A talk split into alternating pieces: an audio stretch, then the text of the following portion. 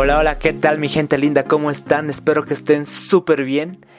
Bueno, pues Muchísimas gracias a todos ustedes por seguirnos semana tras semana. La verdad es muy importante y muy gratificante para mí saber que de alguna u otra forma estamos cambiando la mentalidad boliviana, cambiando los estereotipos de los bolivianos y estamos dando a conocer a aquellos bolivianos y bolivianas emprendedores, aquellos bolivianos y bolivianas que están generando un impacto social. Y eso es lo más importante, ¿no? Generar un impacto social en la sociedad como tal. Muchas gracias. No se olviden de seguirnos por nuestras redes sociales. Eh, por mis redes sociales facebook.com slash luisjqr y por mi Instagram arroba luis jqr. También eh, denle like a la página oficial del Facebook eh, Bolivianos de Cambio y compartan este contenido con las personas que creen que les va a servir, que según yo son todas las personas, pero Siempre hay excepciones a la regla. Compártanlo, suscríbanse también. Estamos por Google Podcast, por Spotify, por Apple Podcast. Suscríbanse así para que automáticamente les vaya avisando las mismas plataformas cuando es que subimos un nuevo contenido. Pero lo hacemos cada semana, los días domingo. Y eso, gente linda. Muchas, pero muchísimas gracias. Y bueno, el día de hoy quiero presentarles a un emprendedor que tiene un emprendimiento llamado Parking. Es un marketplace de parqueos. Ya lo van a estar escuchando. Es una persona muy, muy interesante en el sentido de que es muy seguro de lo que habla. Yo cuando lo entrevisté dije, ¿qué seguridad tiene al momento de hablar? O sea, está, sabe qué es lo que está haciendo y cómo lo está haciendo. Y por qué lo está haciendo por qué no ha hecho ciertas cosas, por qué está haciendo ciertas cosas. Es una persona que está muy segura y que ha empezado a emprender desde muy, muy pequeño. Es una historia súper interesante. Eh, la verdad que es una persona, es una persona ocupada, es por eso que esta entrevista dura un poco menos que el resto, pero aún así se ha podido sacar mucho, mucho aprendizaje, mucho contenido, ¿no? Muchas, pero muchas gracias, gente linda. Espero, en serio, espero que le estén pasando súper bien.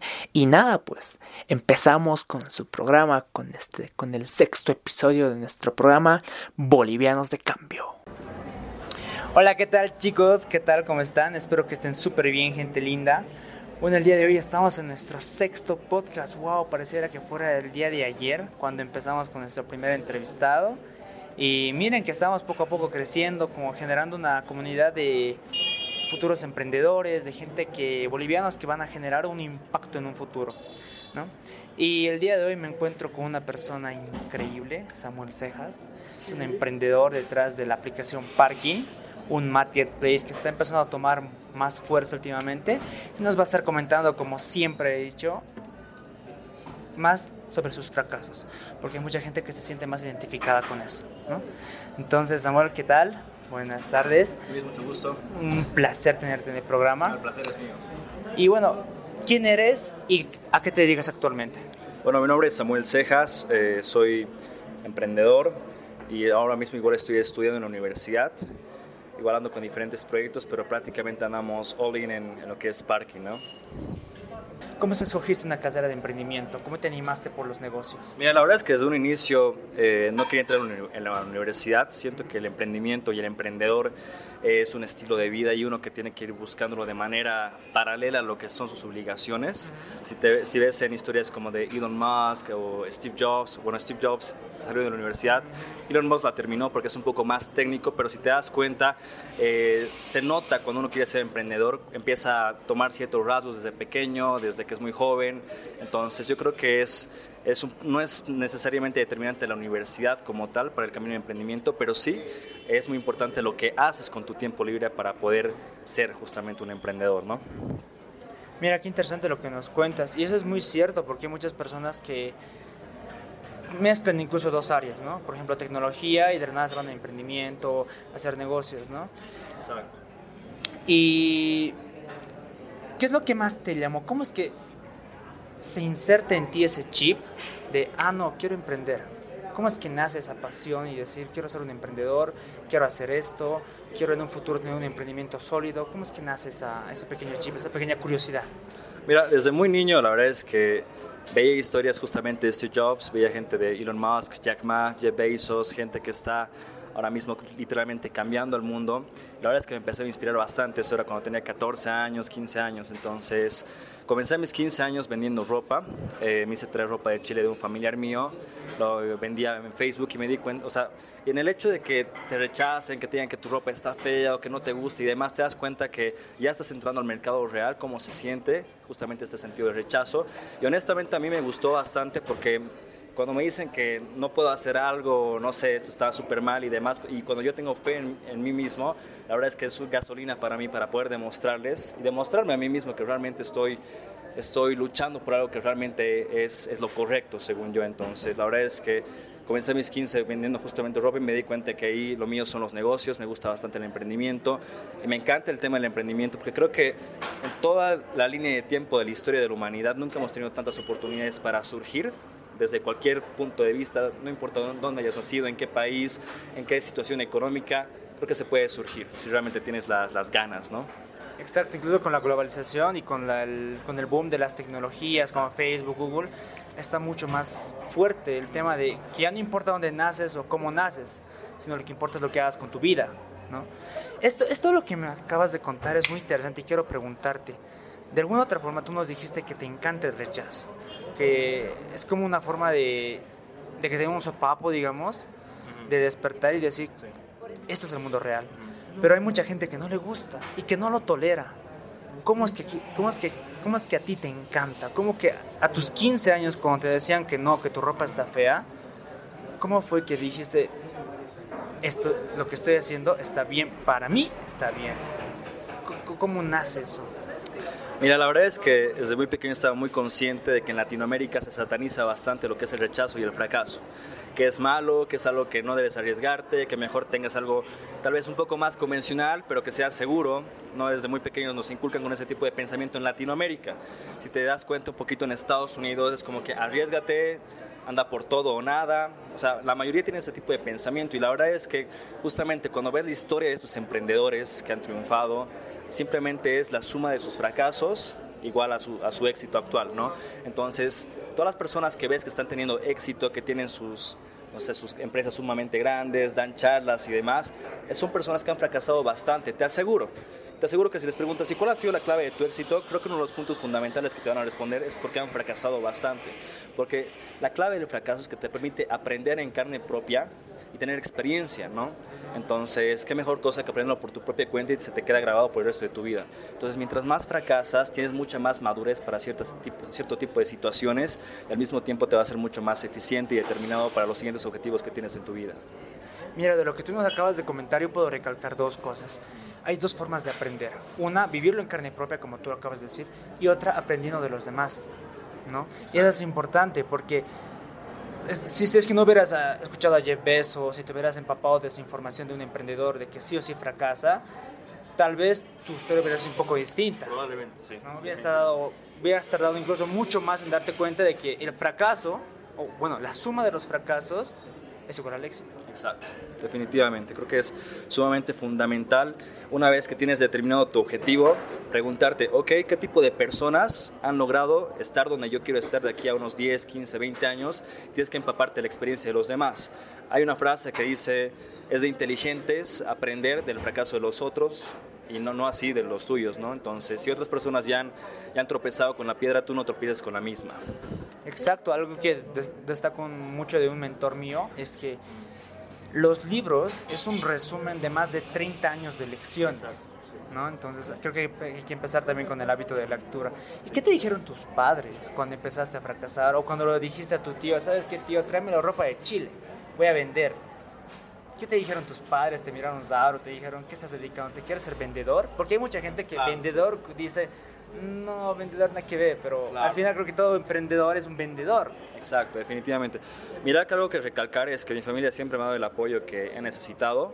Tal vez en un principio ha sido un poco complicado para, para mí tratar de decirles, pucha, lo que yo quiero hacer en mi vida es emprender. Y obviamente los padres, y, y recalco, aquí en Latinoamérica lo que quieren es un futuro seguro para sus hijos pero ¿tú crees que siendo emprendedor tienes un futuro seguro? Definitivamente no. Es una vida de altas y bajas, pero estoy muy seguro que si te sacrificas lo suficiente y estás dispuesto a pagar el precio, te va a ir sumamente bien en la vida. Pero en un inicio, cuando no tienes resultados, no tienes experiencia y con 15 años tratando de hacer negocios, entrar al mundo de emprendimiento, ha sido un poco complicado convencerlos, pero ya a partir de que he empezado a mostrar resultados he tenido su apoyo incondicional y eso es lo que eh, recalco bastante. Ellos son la razón por la cual realmente estoy eh, creciendo cada día gracias a su apoyo. Mira qué interesante lo que nos cuentas, ¿no? Porque el apoyo de la familia también es importante. Exacto. Pero creo que hay que también recalcar que si tu familia no te apoya, tienes que seguir. Exacto. No, no, no, no tiene que haber excusas para decir, no, que por esto no puedo, que por lo otro no puedo. Te apoya o no te apoya, tú tienes que seguir porque al final es tu vida. Correcto, sí. Yo creo que los, la mayoría de los emprendedores son sumamente decididos, decididos y rebeldes al mismo tiempo. Entonces, si bien en un principio mis padres tal vez tenían un poco de miedo a que me entre a este tipo de vida un poquito más riesgosa, la verdad es que he tenido que ser bastante persistente para tratar y ver cómo puedo convencer a mi familia de que realmente eso es lo que quiero hacer el resto de mi vida sin estar necesariamente peleados con ellos a lo largo de mi vida como emprendedor, ¿no? Porque a fin de cuentas es un apoyo emocional y un, y un enganche de gasolina sumamente importante la familia, ¿no? Exacto. Y mira, ¿Cuál ha sido el fracaso que más te ha marcado en la vida? ¿Cuál ha sido el fracaso que has hecho? Pucha, si es que no me hubiera pasado esto, creo que mi historia hubiera sido otra. Mira, cuando tenía 17 años comencé en mi primera startup, se podría decir, una academia de criptodivisas.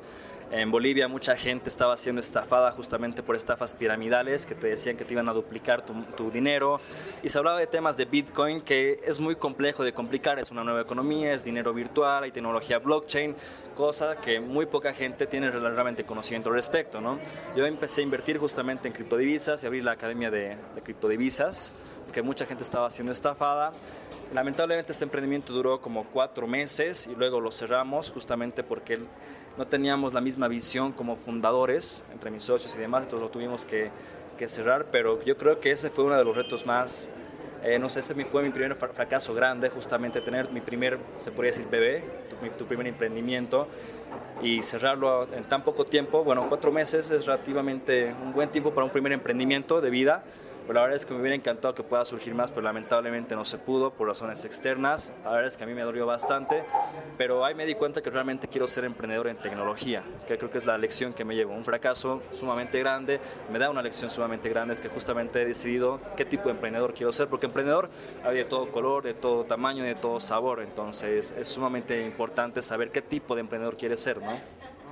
Mira, eso lo que nos dices es muy importante y creo que muy, poca, muy pocas personas se se toma la molestia de decir eso. ¿Cuál consideras tú, o bueno, cuál es la personalidad que tiene que tener tu socio? ¿Cómo puedes encontrar un buen socio? Mira que no puedo determinar la personalidad porque la verdad es que tú puedes pensar que este tipo de personalidad puede ser la perfecta, pero tal vez hay muchos tipos de combinaciones distintas que puede ser mucho mejor aún, honestamente. Entonces yo creo que no podría determinar qué tipo de personalidad sería la mejor, pero si tu cofundador o tu socio realmente tiene la misma pasión por vos de realizar la idea que tú tienes en mente. Y aparte, para mí al menos es sumamente importante el tema de los valores y el tema moral, que realmente si tienes esa sinergia de tres, la parte de los valores, tu tema moral y que tenga tanta pasión como vos por la idea y por lo que hace, yo creo que ahí tienes el socio ideal, más allá de obviamente no vas a encontrar una persona perfecta porque al fin de cuentas es algo subjetivo, ¿no? Cada persona tiene su diferente punto de vista, pero yo creo que esos tres pilares fundamentales hacen que realmente puedas tener una buena sinergia con, con tu cofundador o tu socio. Oye, qué bueno, mira, te comento que en cada entrevista siempre tomamos el tema de la pasión. Y creo que mucha gente se olvida de esto y termina trabajando o dedicándose a algo que básicamente le aburre. ¿No? Entonces creo que eso es algo muy importante que recalcar. ¿ya? Y esta pregunta me gusta. ¿Cómo fue tu transición, ¿ya? estudiante, universidad, ¿ya? universitario emprendedor? ¿Cómo fue? ¿Y cómo te has sentido al momento de entrar a un mundo nuevo y desconocido? Bueno, la verdad es que es un poco, no sé, complejo de responder porque yo era emprendedor antes de entrar a la universidad. Justo cuando estaba en el colegio en paralelo estaba emprendiendo, ya cuando tenía mis 17, cuando estaba en promoción, ya estaba justamente con este tema de Smart Crypto Trading, así se llamaba la empresa. Entonces yo creo que emprendedor a universidad para mí no ha sido muy complejo.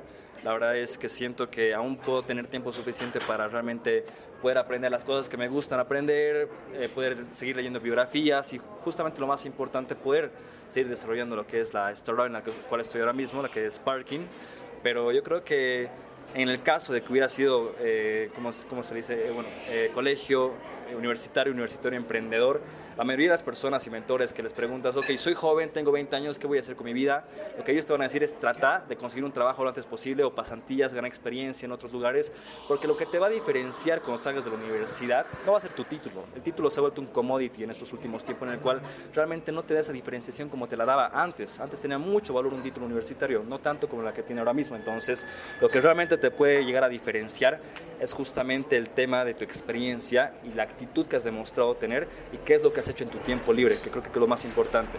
Yo creo que lo que tú eres ahora y lo que vas a hacer en tus 10 años lo define lo que tú haces en tu tiempo libre ahora mismo.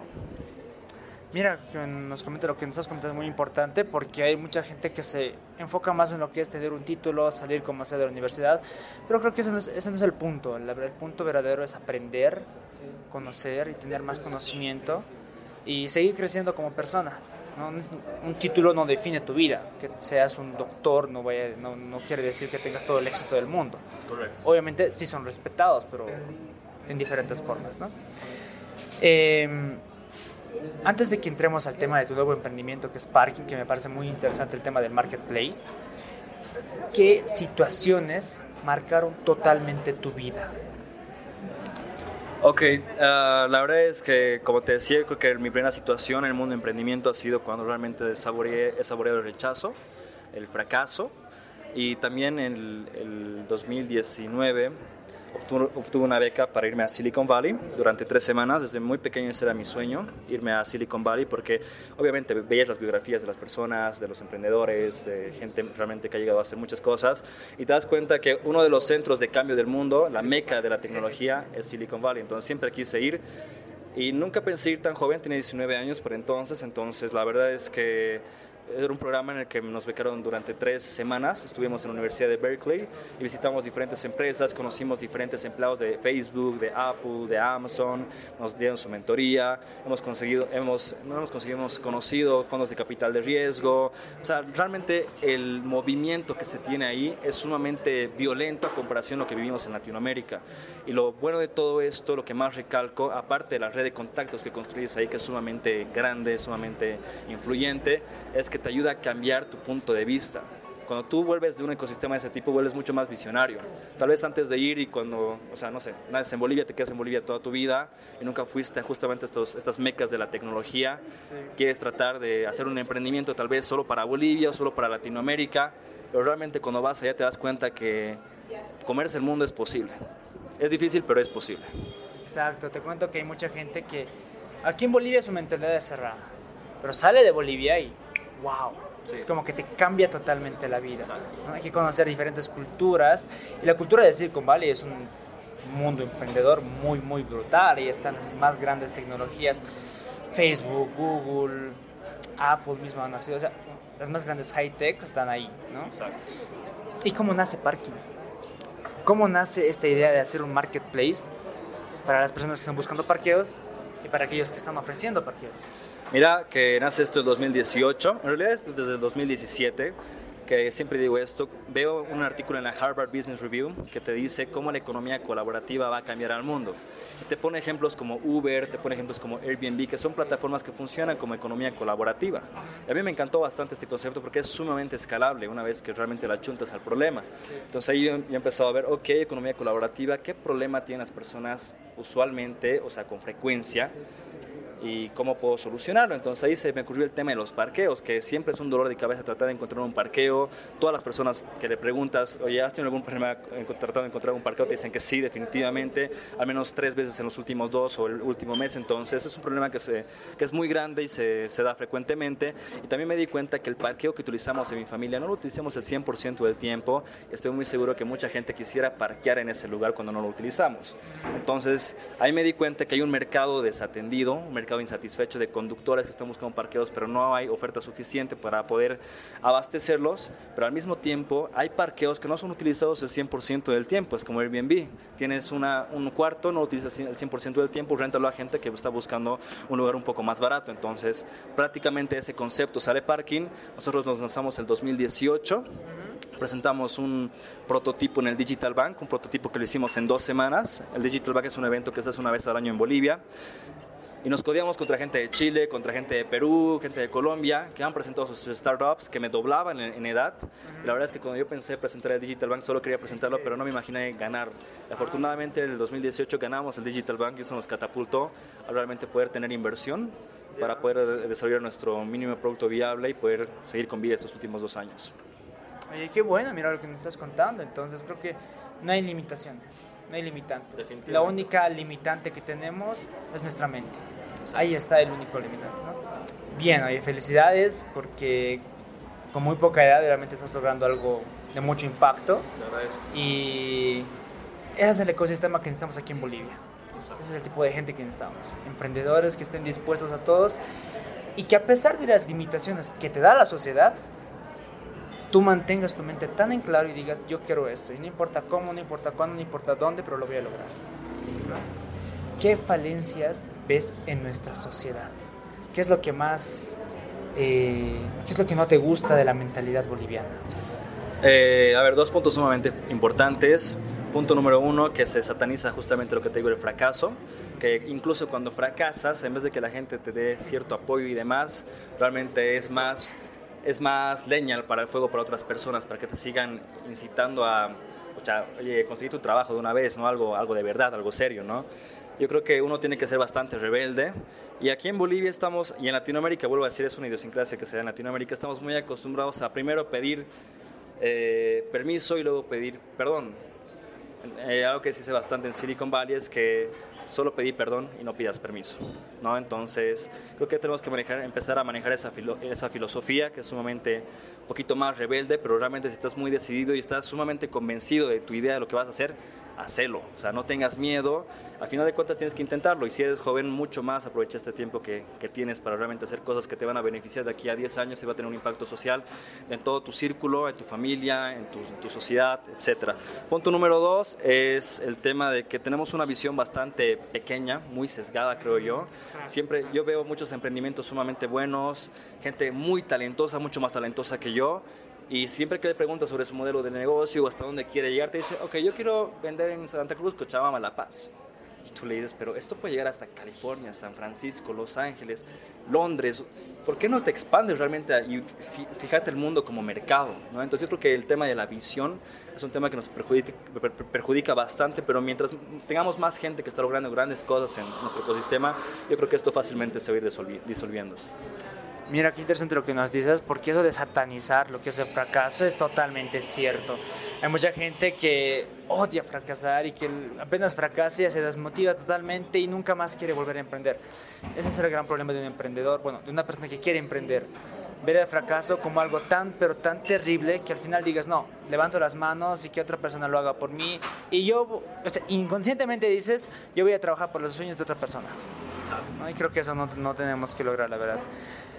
Vaya, este, está tremendo la entrevista. Gracias, no, no, para nada. Y bueno, ya creo que para, para, ir cerrando lo que es el tema del, del episodio, tengo unas últimas preguntitas. Esta, esta, pregunta es la que más me encanta. Imagínate que estás caminando por la calle y ves un espejo, ¿ya? De ese espejo es mágico porque está el Samuel, pero de 10 años el, mini Samuel, llamémoslo así. Ah, okay. De la nada, el pequeño Samuel sale del espejo y ahora tú estás con él. ¿Qué es lo que le dirías? Que estoy muy, orgulloso de él, honestamente. La verdad es que ha sido un poco sacrificado desde, desde pequeño iniciar en todo esto. Eh, tratar de construir los hábitos, tratar de sacrificar algunas amistades, algunos momentos que me hubiera gustado vivirlos, pero yo creo que todo esto realmente va a tener su precio y la verdad es que siempre trabajo arduamente para que Samuel, de, que tenga ya 30 años, diga exactamente lo mismo que estoy diciendo ahora, la persona de, que tiene 10 años ahora mismo, entonces la verdad es que estoy muy orgulloso por ese lado. Tal vez un poco no haber descuidado el colegio. era super, sumamente rebelde, entonces mis notas eran, estaban dentro del promedio, pero nunca han sido destacadas. Lo que sí digo a los jóvenes, que si me están oyendo de gente de 15 años, 16 años, es que por más de que no les guste el tema del colegio, a mí yo odio y odiaba bastante el colegio y no me, no me gusta el sistema para nada, pero yo creo que las notas te pueden abrir puertas para poder irte a universidades que son de gran prestigio internacional. La verdad es que tenemos muchas oportunidades por ese lado. Y realmente si hubiera una cosa que pudiera cambiar es justamente mis notas de los dos últimos años, porque hubiera aplicado como, o sea, desde, el año, desde mis 18 años universidades como Stanford, universidades como Harvard, que ahora mismo lo estoy haciendo, tengo que dar mi SIT en las, en las siguientes dos semanas, pero tal vez hubiera podido haber hecho hace dos años hubiera podido tener un poco más de ventaja porque era más, más chango, ¿no? Entonces es lo único que, cambiaría, pero por lo demás yo creo que, que, la verdad es que la disciplina y la constancia te trae muy buenos resultados. ¡Wow! Bien, bien. Y bueno, ya para ir cerrando, ¿qué otros bolivianos de cambio que te, te gustaría que aparezcan en el podcast? Ah, buena pregunta, buena pregunta. La verdad es que yo soy mucho de la corriente de startups, me encanta, me apasiona, entonces te puedo recomendar gente como por ejemplo Rodrigo Bejarano de Grindhood, que está haciendo cosas muy interesantes. Eh, Franco, que está con Discover Real, que es igual una historia muy interesante. Francisco, que está lanzando su anti-Uber de un servicio de justamente radiotaxi sumamente interesante. Se llama Pickup, la aplicación. Y la verdad es que, discúlpenme si no me acuerdo exactamente ahora mismo todos los nombres, hay muchas personas que están haciendo grandes cosas, pero en definitiva yo te hago llegar una lista de personas que realmente pueden aportar bastante. Y si te seguiría nombrando, la verdad es que nos, nos metemos una media hora más. Hay mucha gente que está haciendo grandes cosas y tiene mucho talento. Exacto, y básicamente Bolivianos de Cambio nace con esa idea, ¿no? Hay gente que está cambiando, me, me encanta que la gente esté cambiando lo que, o sea, que esté haciendo, pero que esté haciendo algo más de lo que la sociedad espera de ellos. ¿no? Porque la sociedad espera que, ¿qué? Nazcamos, estudiemos, trabajemos, tengamos una familia y ahí morimos. Pero no, hay que hacer algo mucho más. Hay que cambiar Bolivia y cambiar el mundo. Exacto. ¿Algunas palabras para terminar, Samuel? No, la verdad es que muchas gracias a vos, Luis, por, por darme esta oportunidad, este espacio para poder comunicar al menos un poquito, unos 20, 25 minutos de, a mí me encanta bastante poder compartir mi experiencia, compartir mis conocimientos, compartir mi fracaso, que es lo más importante para que otros no pisen la misma, la misma piedra. Y, pues nada, descárguense la aplicación de Parking. La verdad es que su feedback para nosotros es sumamente valioso. Y cualquier otra pregunta, otra consulta, yo siempre estoy abierto para poder ayudar. Mi número personal es 706-99639. Pueden contactarme por ahí, con todo gusto estamos hablando. Chicas, ya saben. Listo, nada, gente. Muchísimas gracias por seguirnos por nuestro podcast. Y bueno, espérenos la siguiente semana con más de su programa Bolivianos de Cambio. Hasta la próxima. Vaya que es increíble la historia de Samuel Cejas. Emprendedor de parking, un marketplace. Eh, descárguense la app. Está, está teniendo poco a poco más fuerza en el mercado boliviano.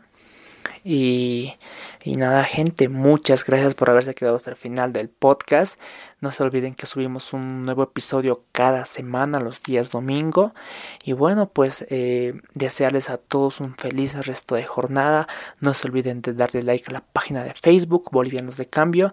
Y también compartir este contenido con aquellos futuros bolivianos y bolivianas de cambio. ¿no?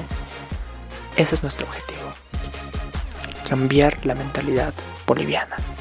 Muchas, pero muchas gracias y nos vemos en su próximo episodio de Bolivianos de Cambio. Hasta la próxima.